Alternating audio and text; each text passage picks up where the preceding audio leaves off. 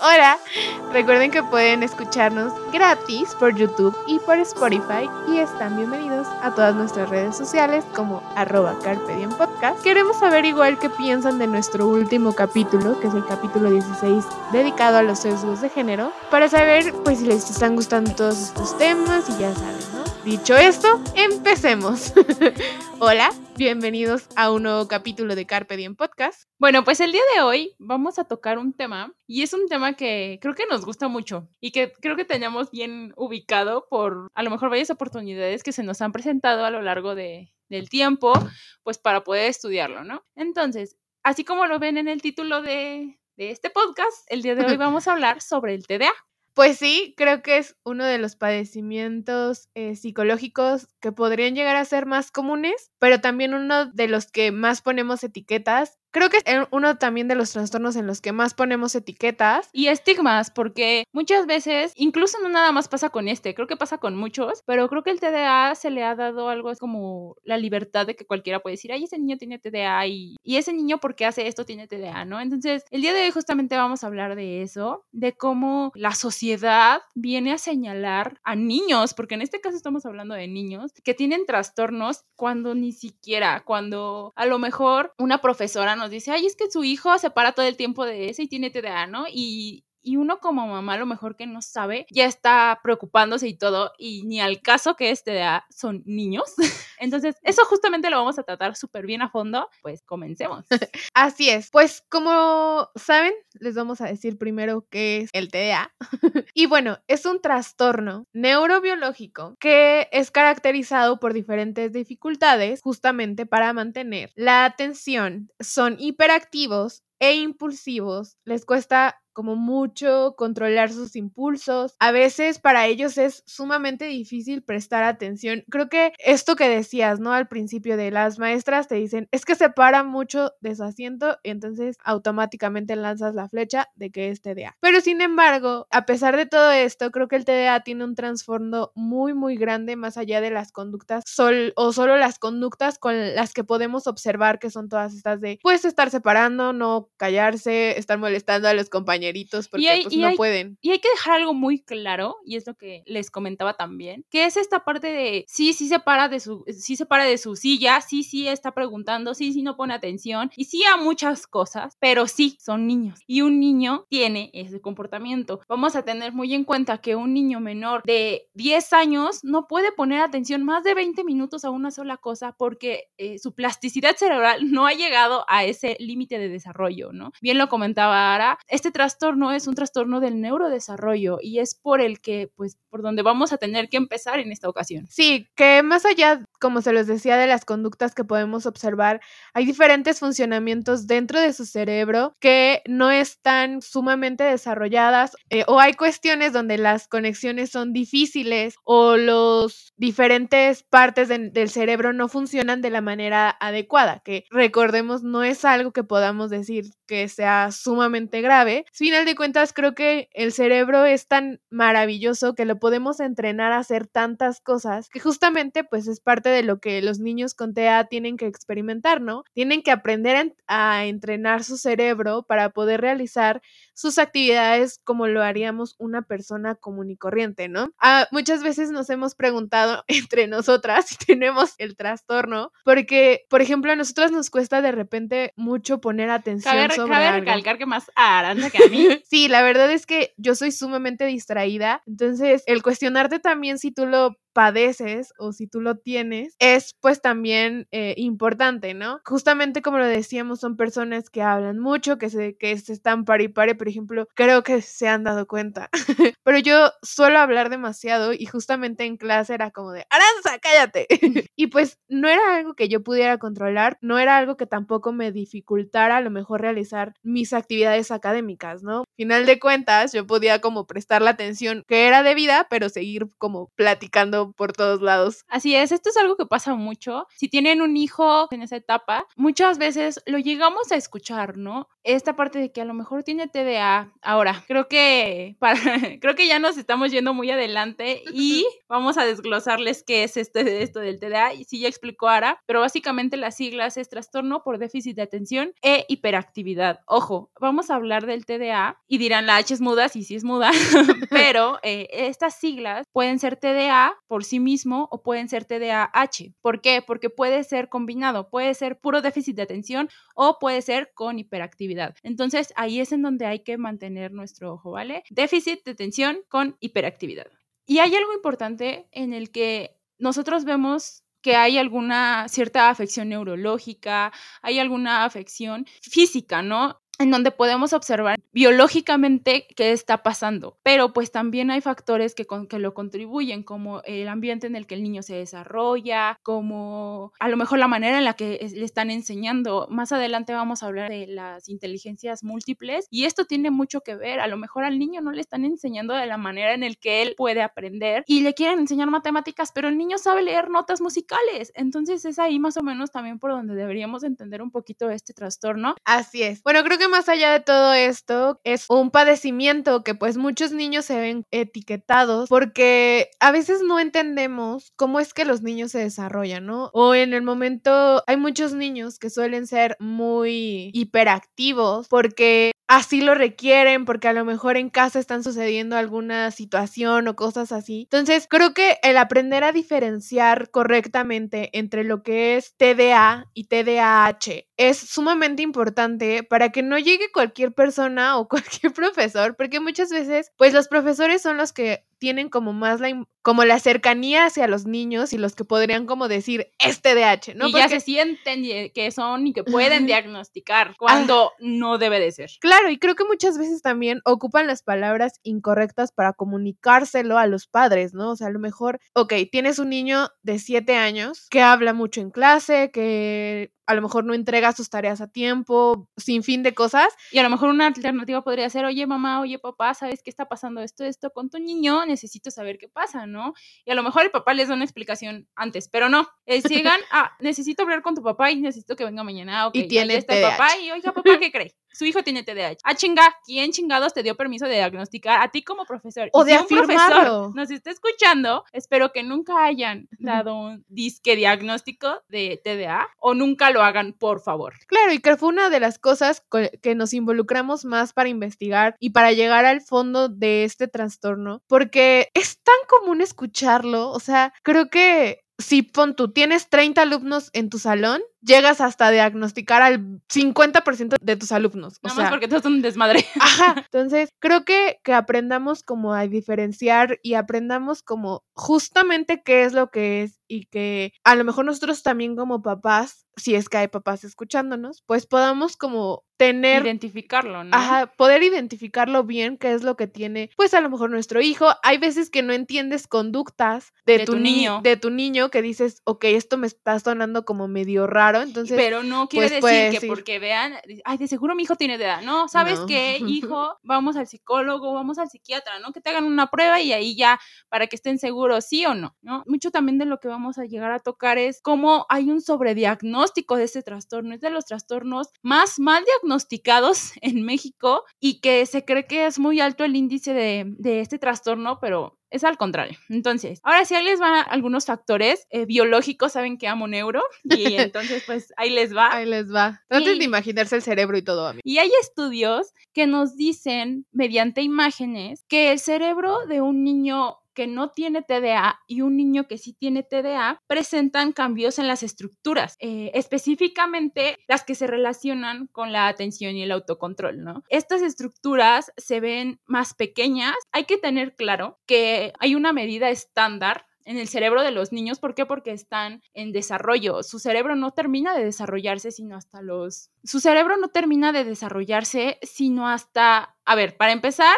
un cerebro maduro es maduro hasta los 23 años. Pero cuando... Aproximadamente, ¿eh? porque hay personas que se tardan más o hay personas que se adelantan, no, Pero básicamente para un niño tiene que haber pues una medida estándar que, que se ve como un desarrollo normal del cerebro, ¿no? Entonces, las estructuras que más están relacionadas con el TDA es la corteza temporal inferior, el lóbulo prefrontal, que me parece que es sumamente importante, y el lóbulo prefrontal, ¿qué es, no? Básicamente nos diferencia de todos los demás animales, ¿no? Nos hace seres pensantes, seres conscientes, seres que pueden tomar eh, decisiones, y esa, esta parte del, del cerebro de un niño con TDA, pues no está bien desarrollada. También los ganglios basales es una estructura muy importante, y pues sí, esta parte de que se pongan a decir que todos los niños que se les ocurren tienen TDA, ok, ¿con qué ¿en qué te estás basando? ¿En, que tu niño se está pare y pare de, de, su silla o que el niño ni te pela y está platicando con el de al lado? No, o sea, creo que eso es... Que brinca mucho. Es lo más erróneo que puede ser y lo vuelvo a repetir. Cero que ver porque son niños. ¿Y qué hace un niño? Jugar.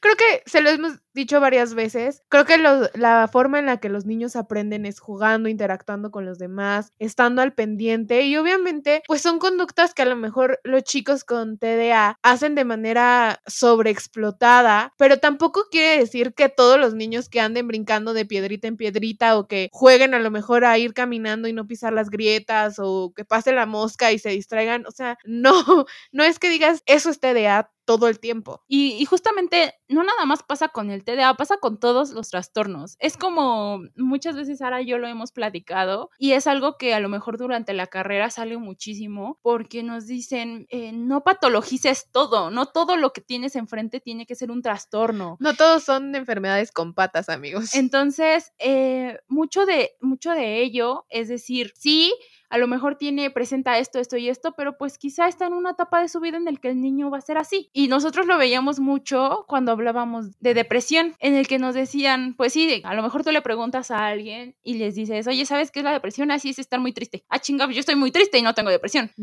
La tristeza es un sentimiento, no es un trastorno. Tiene que haber muchas más especificaciones, muchos más síntomas muy concretos para que pueda ser diagnosticado depresión. Claro, creo que se lo hemos dicho como varias veces, tiene que haber una serie de factores, una serie de signos y síntomas para poder llegar a decir es esto o es el otro. Creo que muchos de los trastornos mentales se ven como involucrados también en los síntomas físicos que tienes, ¿no? O sea, obviamente, si te duele el corazón, ¿a dónde vas? al cardiólogo. Si te duele la rodilla, pues vas al ortopedista, ¿no? Entonces, final de cuentas, tenemos que aprender a deshacernos de todo eso que dicen, no, pues me siento triste, pero no es algo por lo que tenga que ir al doctor. Porque muchas veces también nos guiamos en los estigmas que nos venden las películas, en el estigma que nos ha estado viniendo a vender Hollywood, en cómo se pintan los trastornos mentales. Y creo que eso es algo que como creadores de, de contenido a lo mejor masivos, porque son masivos, aprendan a darnos a entender o a, a, mostrarnos un trastorno con la seriedad que se debe. Creo que uno de los trastornos más como reflejados en pantallas pues es el autismo, ¿no? O sea, hemos visto una infinidad de, de personajes como dedicados a ellos y que final de cuentas pues el, el TEA tendría que tener como también su relevancia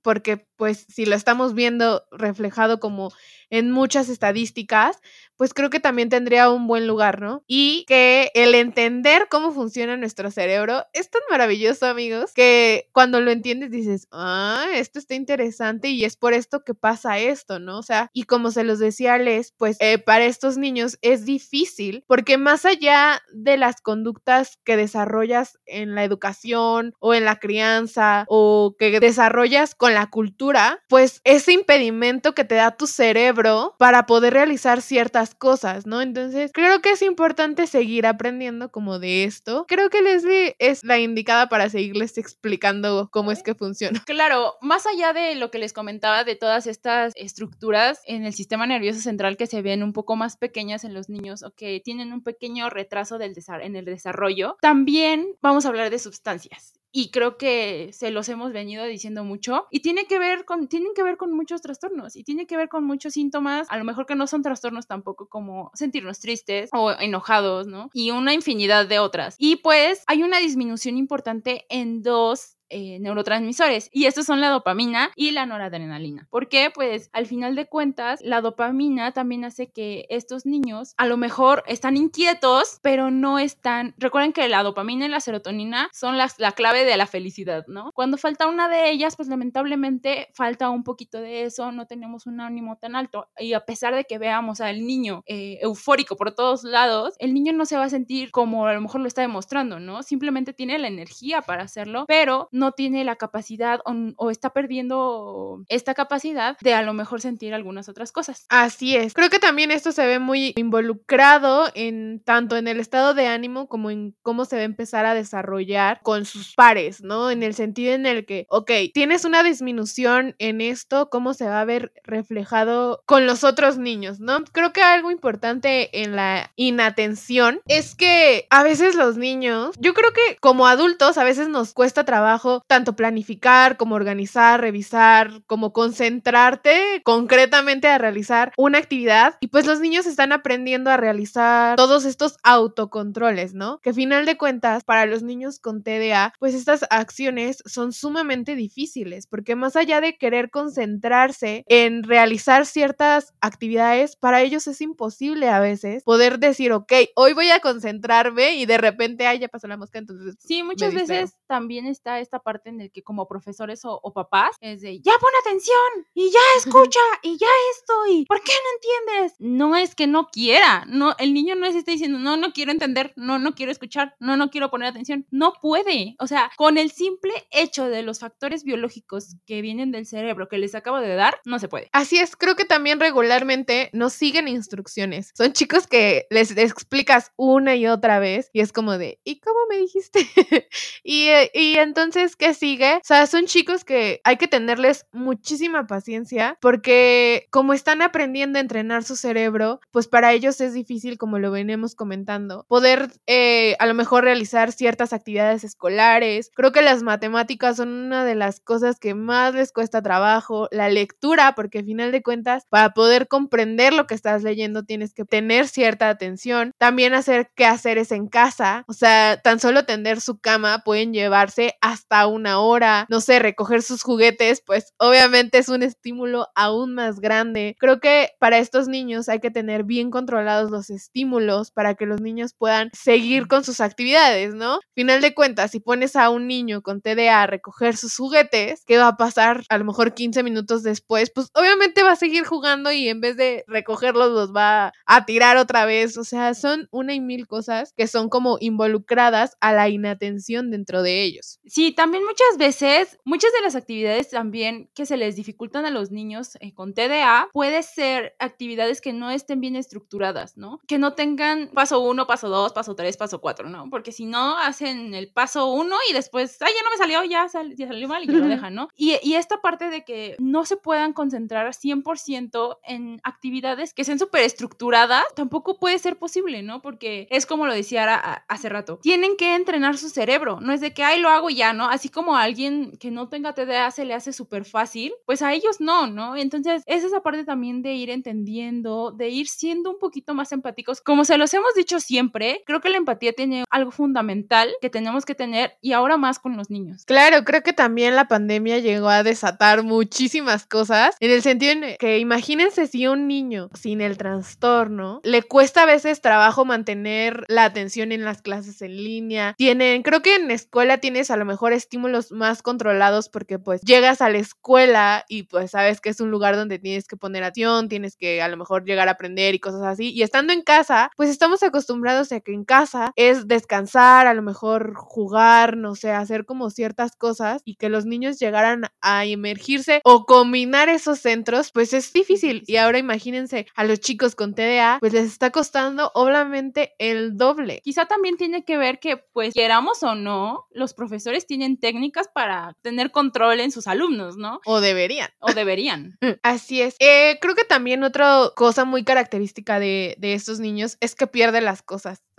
o sea, son sumamente perdedizos, pierden los lápices, los colores, las plumas, porque justamente pues no le están poniendo atención a un simple lápiz, obviamente lo van a aprender. Y también son chicos que con frecuencia interrumpen demasiado a las personas, o sea, a lo mejor estás, no sé, platicando con papá en casa y el niño, oye mamá, pero fíjate que esto y el otro y entonces empieza a hablar y entonces a lo mejor sientes que tu hijo llega a ser descortés en algunas cosas, pero como se les hemos venido diciendo, no es algo que ellos puedan controlar al 100% porque prácticamente, como se los dijo Les, las conexiones eh, neurológicas también vienen a influenciar todo esto en muchas otras cosas. Así es, y esto viene un poquito como de la mano con que estos niños poseen un muy bajo control de impulsos. Realmente no es como que digan, ay, creo que no puedo eh, subirme ahí porque si me caigo, nah, ya me subí chinga su madre, ¿no?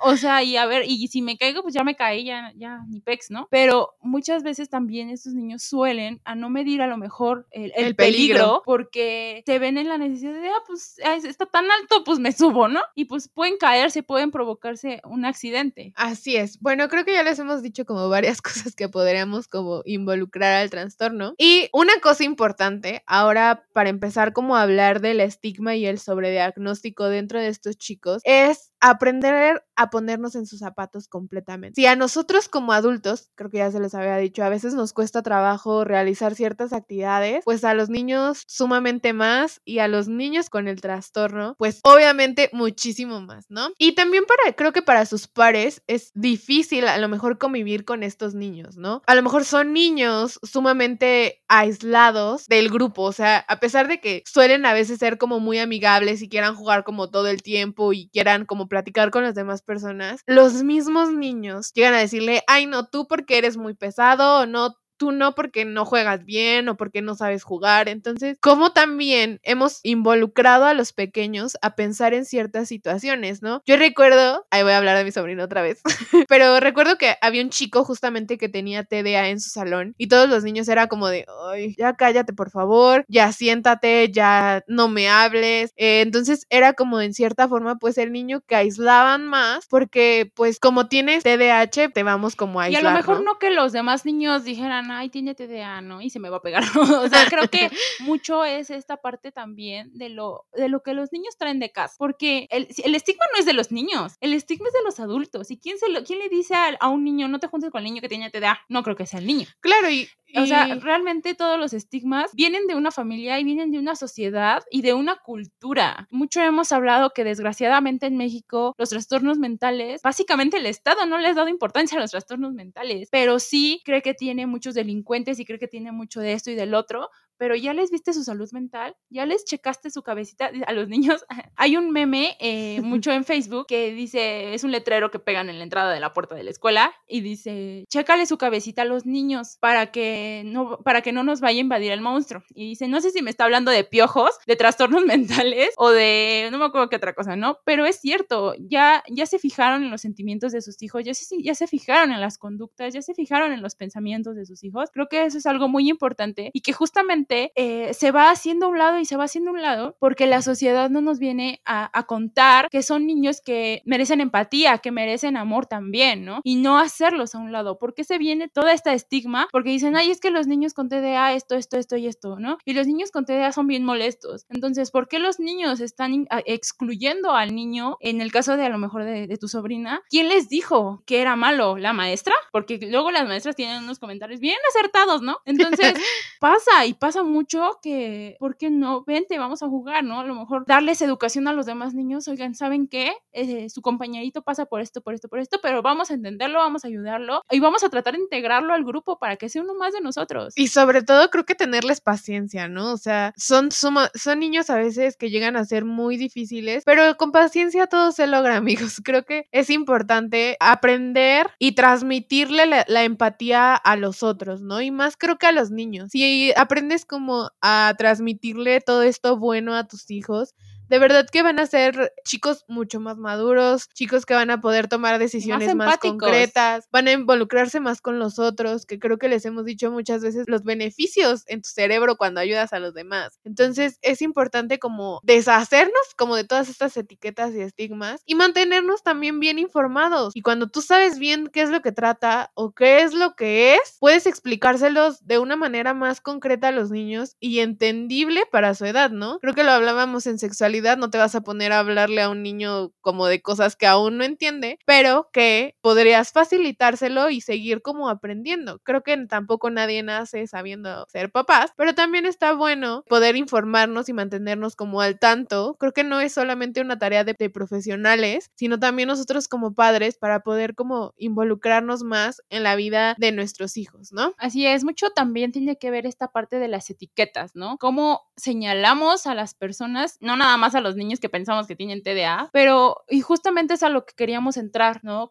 cuando decíamos esto de que los, los profesores vienen y, dicen, tiene TDA. Tiene TDA porque se prepara y no me hace caso y se la pasa platicando. O no hace su tarea. A lo mejor yo siempre he pensado así en mi fantasía, que si llego a tener hijos y tengo un niñito así desmadroso, ¿no? Y de repente, a mí me encantaría que las pinches maestras no supieran que soy psicóloga, porque neta que si un día me llegan a decir, ay, ¿qué cree? Su hijo tiene, TDA, les miento su madre, o sea, literal se las miento bien bonito, porque a ver, chiquita, ¿quién te dio? Un, muéstrame un papel en donde me digas que tú puedes diagnosticar a mi hijo y que no estés abriendo el pinche psico a lo pendejo, ¿no? Porque muchas veces eso hacen los, los profesores, eso hacen y vienen, vuelvo, a preocupar a los papás por algo que ni siquiera pasa, ¿no? Eh, de estas, estas etiquetas hay mucho, mucho que, que llegan a manos equivocadas y que diagnostican por tener un paciente ahí y por estarlo tratando y, y es un mal diagnóstico, ¿no? Algo que, que, que, Aranza y yo, justamente por lo que en una primera instancia antes de que iniciara el podcast y todo, empezamos a investigar sobre, el TDA. fue justamente por eso, porque hay un sobrediagnóstico del TDA, porque llegas con un profesional, entre comillas, y te dice, ah, sí, sí tiene TDA, ¿no? Porque hace esto, esto y esto. Y págueme tanto para poder decirle a tu hijo. Pero alguien que te diagnostique un niño con TDA tiene que tener unos instrumentos específicos que diagnostiquen TDA, tiene que tener instrumentos específicos que midan el coeficiente intelectual y muchas otras cosas. No nada más es decir, ay, sí, sí tiene, ¿no? Sí, o sea, no es solamente llegar y decir, ay, cumple con los criterios que estas dos me dijeron, tiene TDA. No, amigos, o sea, creo que para diagnosticar concretamente TDA es un largo camino que, tiene, que se tiene que recorrer, pues porque al final de cuentas tienes que saber qué es lo que está pasando, porque se va a someter a muchísimas pruebas. Incluso físicas, como se los comentaba. ¿Cómo vamos a saber si el niño tiene eh, a lo mejor un ligero retraso en el desarrollo neuronal si no le tomamos una, una tomografía, si no tiene una resonancia magnética del cerebro? Me vas a venir a decir que ya porque tus ojitos lindos vieron que mi hijo tiene de allá, o sea, la o sea, que porque sus conductas te marcan que es TDA es TDA. Ojo, que es importante, ¿no? Y Aranza y yo lo hemos dicho muchas veces, nosotros no, no, no venimos a separar lo biológico de lo psicológico o de, lo, de la conducta o cognición, porque no, se los hemos comentado en otras ocasiones, somos seres bio, psicosociales, tenemos que ver con la biología, tenemos que ver con la sociedad y tenemos que ver con la psicología. Entonces, no vamos a venir a separar, todo contribuye y todo influye en estos diagnósticos. Así es. Y bueno, para que tengan como el dato del sobrediagnóstico dentro de los niños, entre el 100% de los chicos diagnosticados, diagnosticados entre comillas, diría mi cuñado, guiño, guiño, alrededor del 50 al 60% no tienen el trastorno. O sea, el que te dijeron, sí, tu hijo tiene TDA, consulta una segunda hay opinión. Una hay una probabilidad del 60% de que no la tenga, ¿no? Si sabes que fuiste con un profesional calificado, confiable, ahí sí. Pero si te dijeron nada más como de por encima, ay, sí, sí tiene.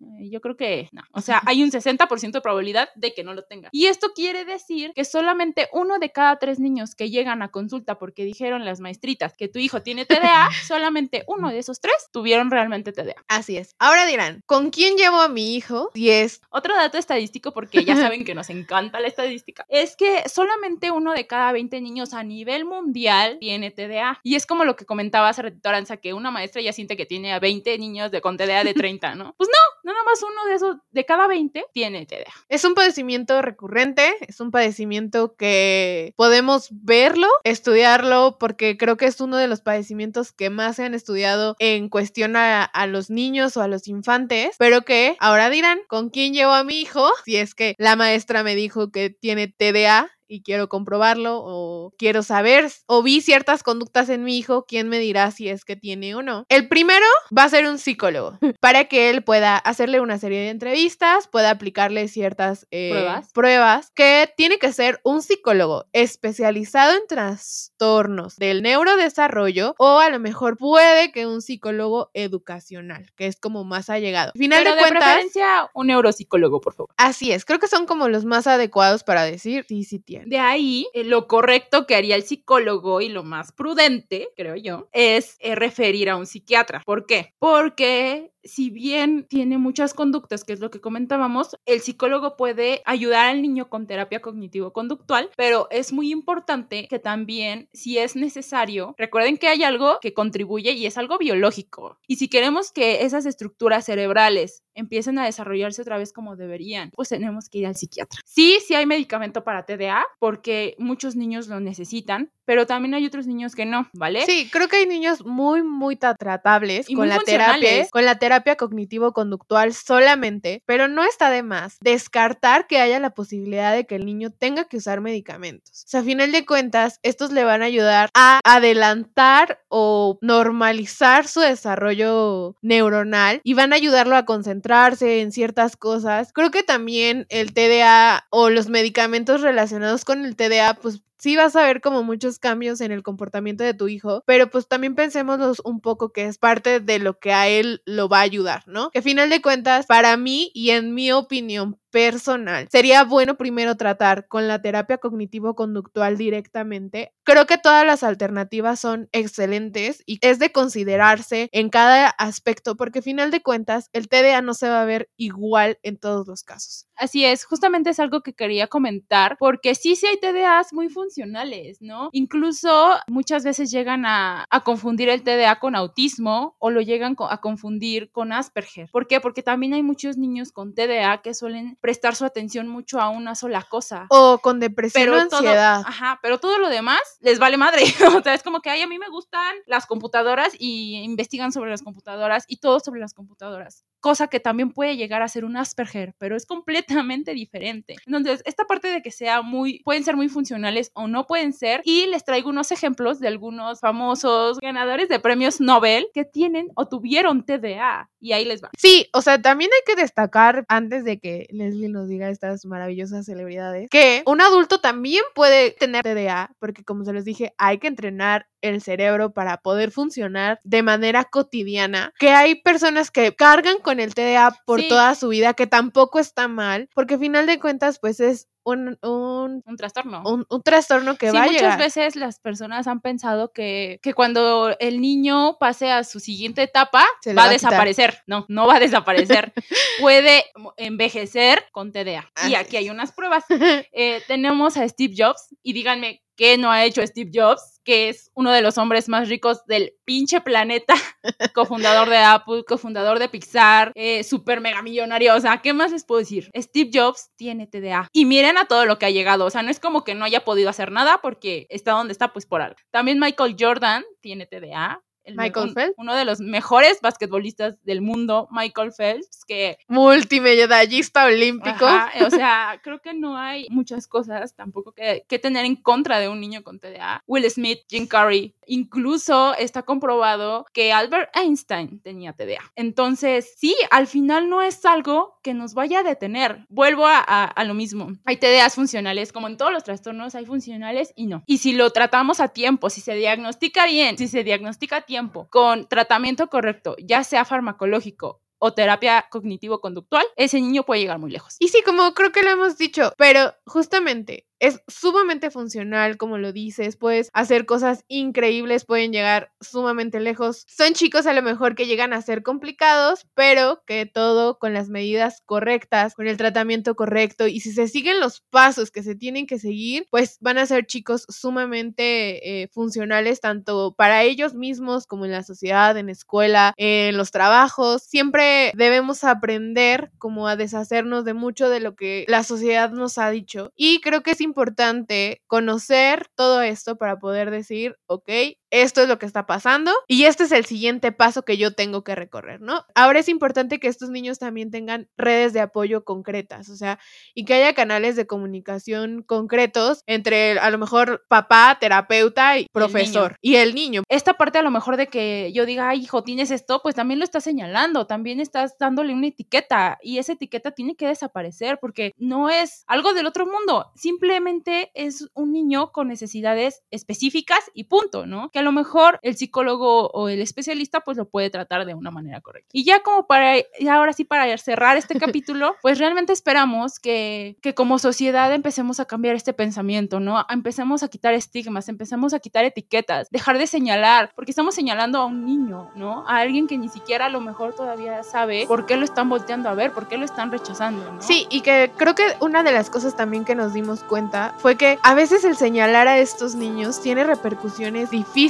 más adelante. A lo mejor pueden ser niños que en su adolescencia o en su adultez lleguen a desarrollar algún tipo de depresión o la misma ansiedad. A veces el ser señalados y estigmatizados todo el tiempo, pues va a ser una repercusión importante en su historia personal que va a formar a lo mejor, o sea, la de verdad amigos, hay veces que las palabras son tan dañinas que no puedes alcanzar a dimensionar lo que puede causar en el otro. También es importante que si tienen hijos y no tienen TDA, enseñarles esta parte de la empatía. Oye, eh, si se enteran que uno de sus, de sus compañeros del salón tiene TDA, oye hijo, ¿sabes qué? A lo mejor él puede pasar por esto, esto y esto, pero apóyalo, ayúdalo, eh, no sé, ¿no? Trata de integrarlo. Así o sea, es, creo con que él. hay muchas maneras de que la sociedad empiece a, a- a cambiar y es por dónde? Pues por los más pequeños, ¿no? Porque cuando ellos crezcan, pues es la sociedad que ellos van a estar formando. Y pues creo que eso sería todo por el día de hoy.